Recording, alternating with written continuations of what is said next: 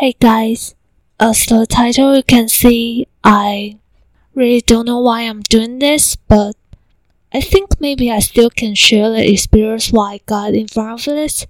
So, if there brings any negative feelings about listening this content to you, I'm sorry and apologize for it. I started to break down recently.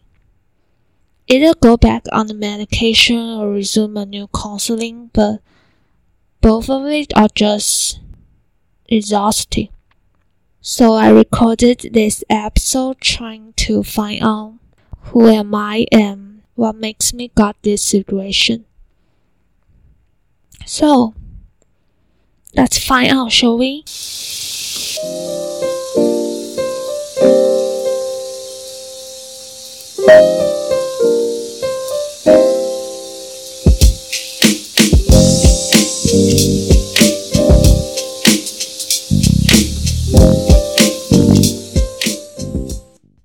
几天我去做了催眠治疗。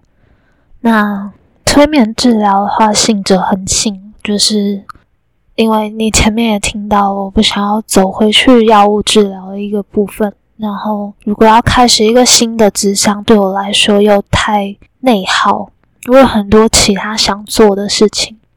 I got a plan。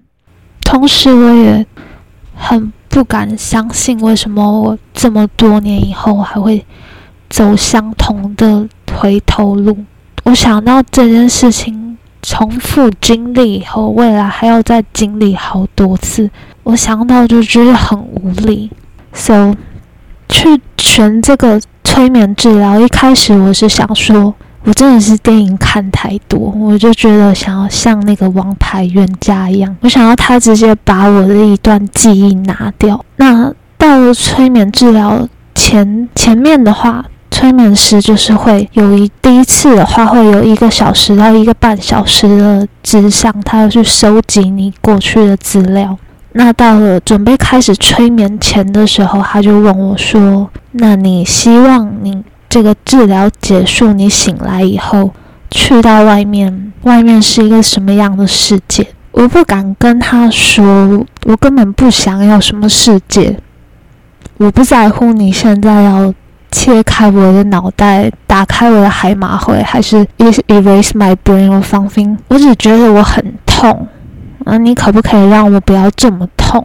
所以我想来想去，我最后就回答说：我希望走出去以后少点怨恨。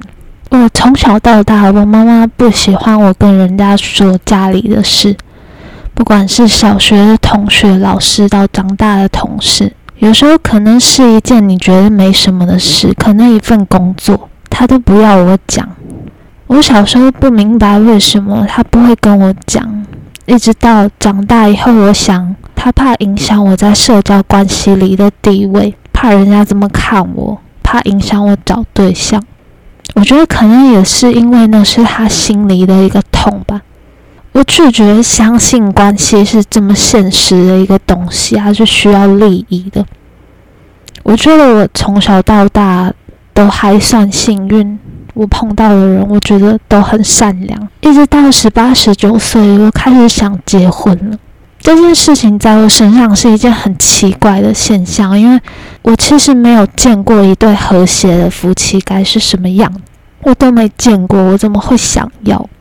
我觉得我当时没有很理解结婚是一个什么样的事情。我觉得这应该要放在小学还是国中的公民课本还是社会课本里面。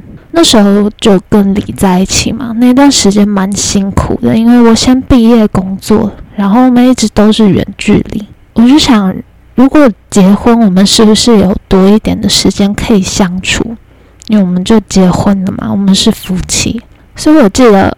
二十出岁的时候，我在常去的酒吧里，穿着那个很短的裙子跑来跑去，哑哑的喊：“我要结婚，我要结婚。”听起来有一点智障。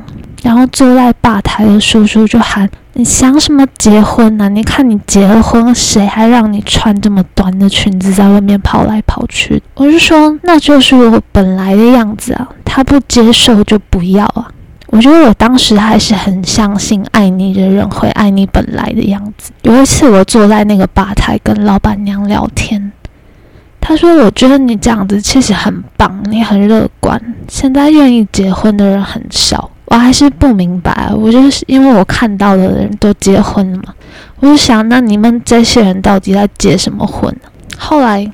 工作以后，我的同事说：“你如果把婚姻想成一个很纯粹关于爱的事情，那你不要结婚。结婚是两个家庭的事。”后来又经历了一些事情，我渐渐就相信，结婚不是爱情，是交易。我问过一个男生，我说：“男生不会因为我很爱这个女生，我想要让她幸福，所以娶她吗？”然后他就跟我说。他就笑了，他说：“真的不会。那结婚是这样子，感情可以不用是这样吧？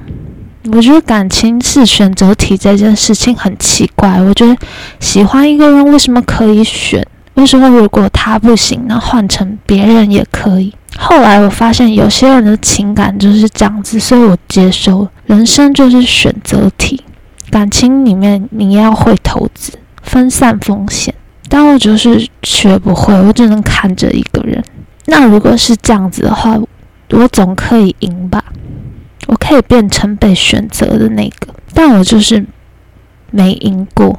我小时候发生过一件事情，我刚念护校的时候，在跟一个男孩子暧昧。当时他有一个青梅竹马的朋友，是我的学姐。有天晚上在回家的路上，我记得我在下雨，我在我家旁边那个巷子里，我在跟他讲电话。讲完电话以后，还沉浸在一个有点甜蜜的感觉，因为那个内容是有一点暧昧。然后回到家洗完澡以后，我在滑 Facebook，我突然看到他 post 他跟那个学姐在一起的，就是那种。以前那种爱的宣告嘛，就是哦，我们在一起了这样子。下面好多留言都说，你们绕了一圈，终于找到彼此，你们早该在一起了。我就开始回想两个小时前的那个电话的内容，我说的话，他说的话，我想来想去，我都没想明白是什么事情让他们在两个小时以后，他们就决定要在一起。后来这样子的事情重复了很多次。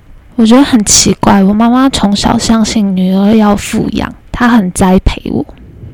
我没有比别人好，但应该也没有比别人差。我小时候好胜心就很强，小学有很多比赛，我什么都要参加，我什么都要比，我就要赢。如果没有赢，我就会得到一个很大的痛苦感。为什么感情这件事情上我输得这么彻底？后来李跟我说，他说。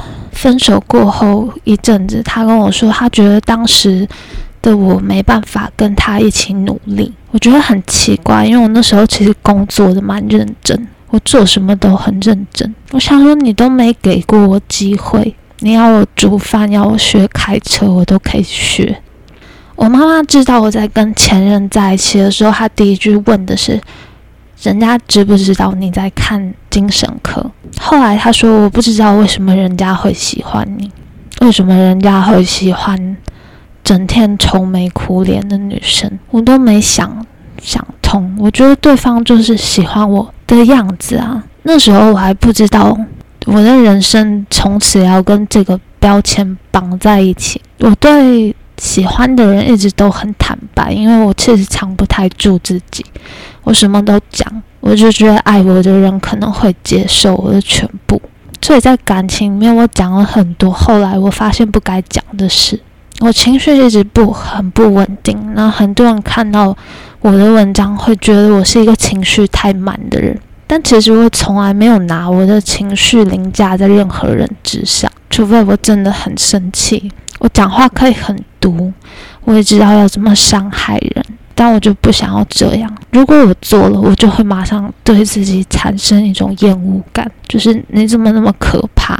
我从来不讲感情的事情，因为我不要，我不要别人来评断我的感情。我觉得两个人之间的事，只有两个人懂。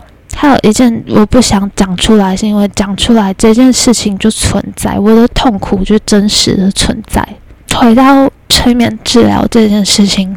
我的治疗师他催眠师他用的方式不是一种让你睡着的方式，那每个催眠师使用的方式不一样。我的催眠师他用的方式是他，他要在你现有的这个痛苦的记忆上面加入一个好的记忆，他就可以让你在想这件事情的时候去改观。治疗的过程中，他会他会最后他会问。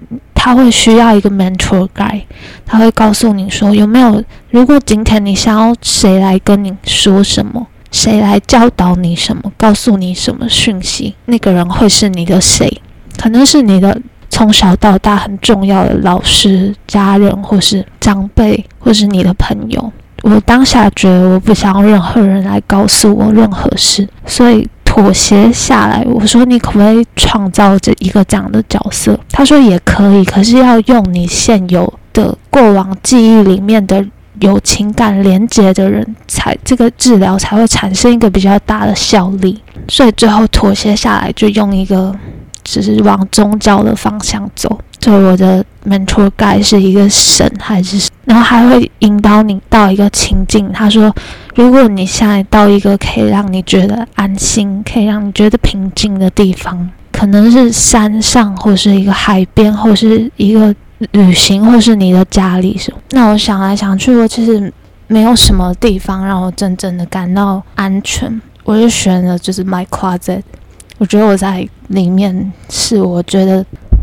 这世界上最安全的时候，可能都没有人找到我，然后就不会有人不会有人不小心伤到我。然后他他同时会想说，你要邀请一个人陪你做这件事情的话，那我当下也没有，我就觉得我不想要任何人在跟我在那个 my closet 里面，就是。就是那是我最后的底线，我不能容许任何人进来。当然，最后就是就可能就选选了我的娃娃吧。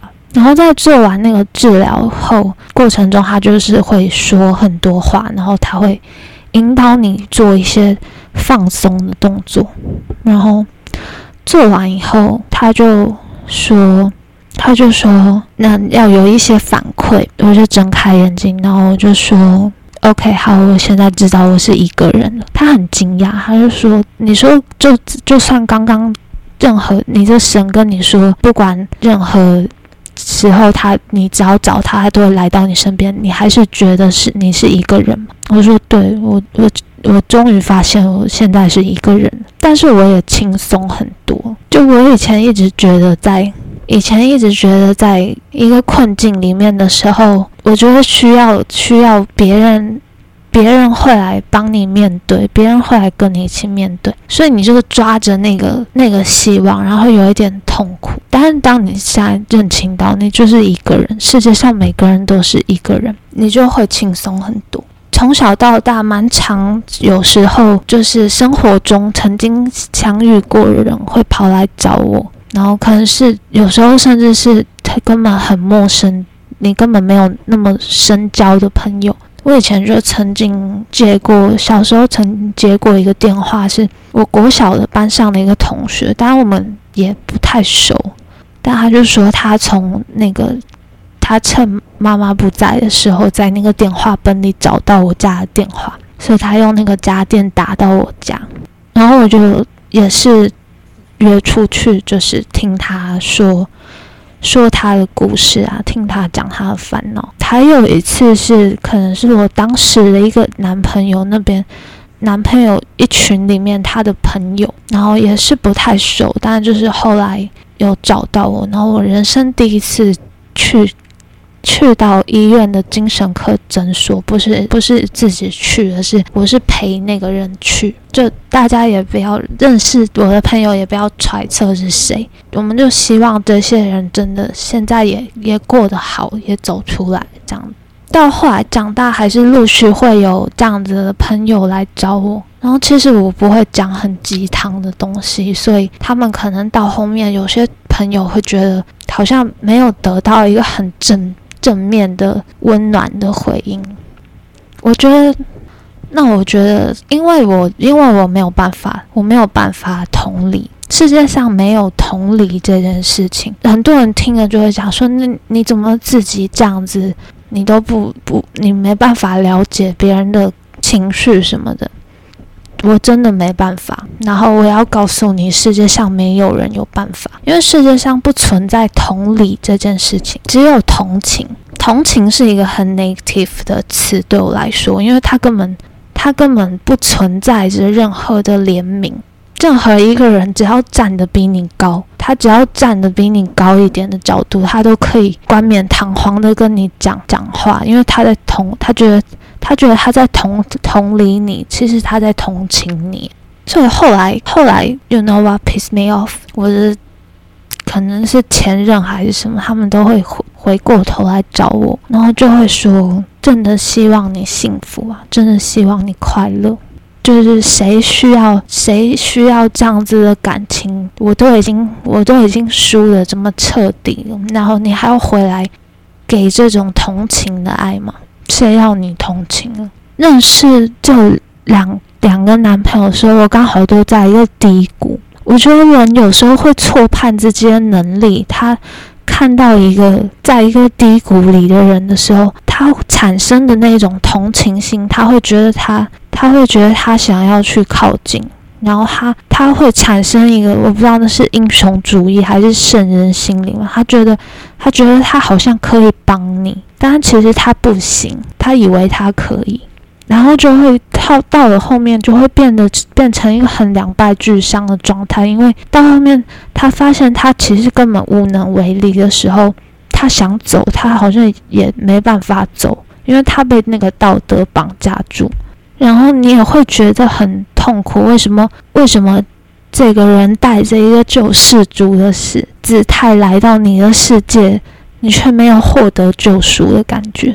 你会开始怨恨，你会责怪，这就是依赖着任何人来解救自己情绪的一个问题点。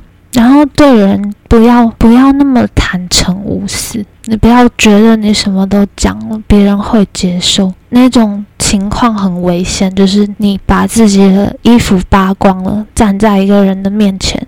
然后你以为你很有勇气的做了这件事情，但是可能别人只看到了他不想要的部分。所以，如果你运运气够好的话，世界上唯一会爱你、全部会接受你的全部的是你的家人。但是很大部分的时候，有人连这样的运气都没有。所以你要你要试着去接受你自己的部分。所以。虽然我到现在还是不太明白，就是当我看到照片里面他们他坐在他的旁边的时候，I just don't know why I was always being hide under the table.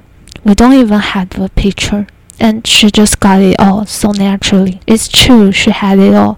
很多前任没有达到的事情，在他们的现任上面莫名的实现了这个状况。我还是没有弄懂为什么。我觉得。因为我跟你要这个东西，所以我我应该得不到吗？你怎么会以前跟我说各过各的，现在那么轻易的把它带入你的生活里、你的世界、你的朋友圈，就疯疯癫癫的吗？你吃那么久的药，你也会疯。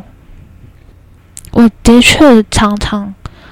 做出一些不是很受控的事情在状态里面，可是可能在那个当下，我会觉得是正常的。咨询的时候，那个我就跟那个咨询师、催眠师说：“我说你跟我谈话，你应该不会觉得我是一个很 aggressive 的人。”他就说：“你现在在预期吗？”我说：“没有啊，我觉得我蛮正常的。”正常去形容很奇怪，但是我只是觉得，我就说，我觉得我现在蛮正常。我觉得除了这件事以外，我大部分的时候我都蛮正常的。他就他就露出了一个有点困惑的表情。我不太知道，就是原来他人即地狱这件事情是这样子，就是你真的永远只能透过。别人的眼光看见自己，嗯，就说这样子就不对啊！就是你，你怎么会这样子去看？用一个竞争的心理去看待感情，怎么会有带有目的性？谁不是这样子？你有没有想过，你可能只是运气好而已？所以在，所以如果你今天要寻求一个专业的治疗的话，我我这边就是要提醒你，第一点的时候，你必须要很清楚的让要帮你接受、要帮你治疗的人了解你所有的情况。我第一次去看精神科的时候，我做了一个错误的示范。我坐在那个诊间外面，想了很久，我要见到医生，我第一句话要跟他说什么？我要怎么让他？可是进去之后，我坐下来，我讲不出话，就是真的，我有一个话梗在喉咙里，我怎么讲、怎么发都发不出声。我就在低着头在那边玩手，后来是医生他就说：“你你今天怎么啦？”我就抬头看他，然后也还是讲不出话，然后他就说：“心情不好。”那我就我就就就哭了，就是点头这样。所以所以如果所以第一次治疗下来。我在第二次的时候，我就换了一个医生。就你要想办法让对方知道说你在一个什么样的状况，你要尽量的去表达。虽然你可能根本不想讲，但是世界上真的没有人，就算他会通灵，他也不会知道你你是一个什么样的状况。然后再来是你可能讲了很多，但是你要。第二个，你要理解你现在要处理的问题是什么，你比较想要先解决什么事情。有时候别人看到了，可能不是你想要解决的问题，可能你你他讲了你的 whole life，就是从家庭讲到感情，讲到友情。那他听到感情的时候，他觉得你好像在这个地方有这个问题，结果他听到家庭的时候，发现。哦，家庭是家庭，怎么还有更严重的问题？但是那可能不是你最一开始想要解决的事情，所以你要先逐一的剖析，你要你要写下一个 list，你要知道你想要先解决什么问题。当然，有时候这是一个玩百万的东西，可能因为你的家庭这样，所以导致你的感情这样。最后再演变，演变成就是你跟人的关系这样子。那你要慢慢挖的话，你至少要有一个，要有一个顺序。你要让人家看到说，你最想先处理的是什么问题。这是第二点。这不是一个很好的 content，就是我有有一些朋友，有一个朋友跟我说，最最。不适合讲感情的，就是罗娜。还有另外一个朋友说：“你这么适合当花蝴蝶人的人，你为什么那么想要顶下来？”因为我这么固执，所以我要为我的选择负责。而且我不想要用这样的角度去看待这个世界。怎么可能不恨？我小时候连输一个比赛我都很痛苦。你不要告诉我你很好啊，你已经你没事了，然后你没有你没有问题，因为这是一个很矛盾的事情。对我来说，就是当全世界都在说你很好啊，你没有什么问题，为什么为什么我还会输掉所有的选择题？这种这种感觉太，它是一个很冲突的心理。你要我怎么不怪我自己？这个在可能大陆人口中，这个叫作死，因为你今天讲出来了，就是这些事情存在，就不太可能会去。But I have to try, you know. 所以，That's all. 我就像我前面所说，如果有很负面的情绪，我觉得很我很抱歉，但是我同时也承诺过自己，就是要用这个东西来。当做我的智商，所以讲出来，我可能才有机会去正视自己的问题。所以会不会改我也不知道，就 We'll see。也许下一集我就会正常一点。就 I promise you guys. Okay, that's all. Bye bye.